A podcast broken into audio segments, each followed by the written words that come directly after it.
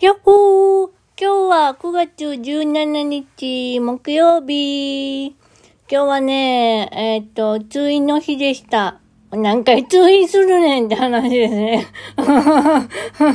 本当に困っちゃうわ、もう。だけどね、今日ね、あの、ちょっとね、あの、ある方に、あの、お願いして、あの、ちょっと写真をたくさん撮ってもらってですね、で、それを編集して、動画にして、えっと、まあ、できるかわかんないですけど、いつかメンバーさん主体で、プログラムで流したいなと思っております。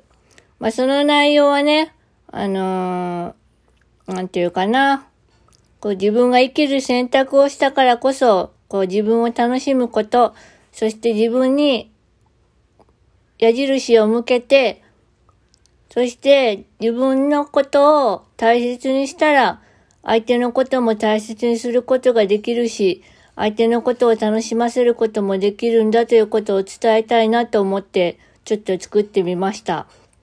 というわけで、なかなか我ながら しょうもないなと思える動画なのですが、あーあー本当にしょうもないことしてました。だけどね、そのオフショット撮ってる写真がめちゃめちゃ面白くてね。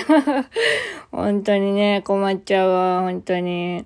まあ、そんな感じでですね、日々辛いことや悲しいこともあると思いますが、本当にね、あのー歌がね、あのーおいらの、あの、親友がね、結婚した時に流した歌があって、あの、ミラクルを君と起こしたいんですっていうサンボマスターの歌なんですけど、それがおいら好きで、おいら自分で、それ、自分の、自分と重ね合わせてしまってですね、それで、おいらはいつかミラクルを起こすというか、ミラクルは自分、起こるものじゃなくて自分で起こすものだということに気がついてですね。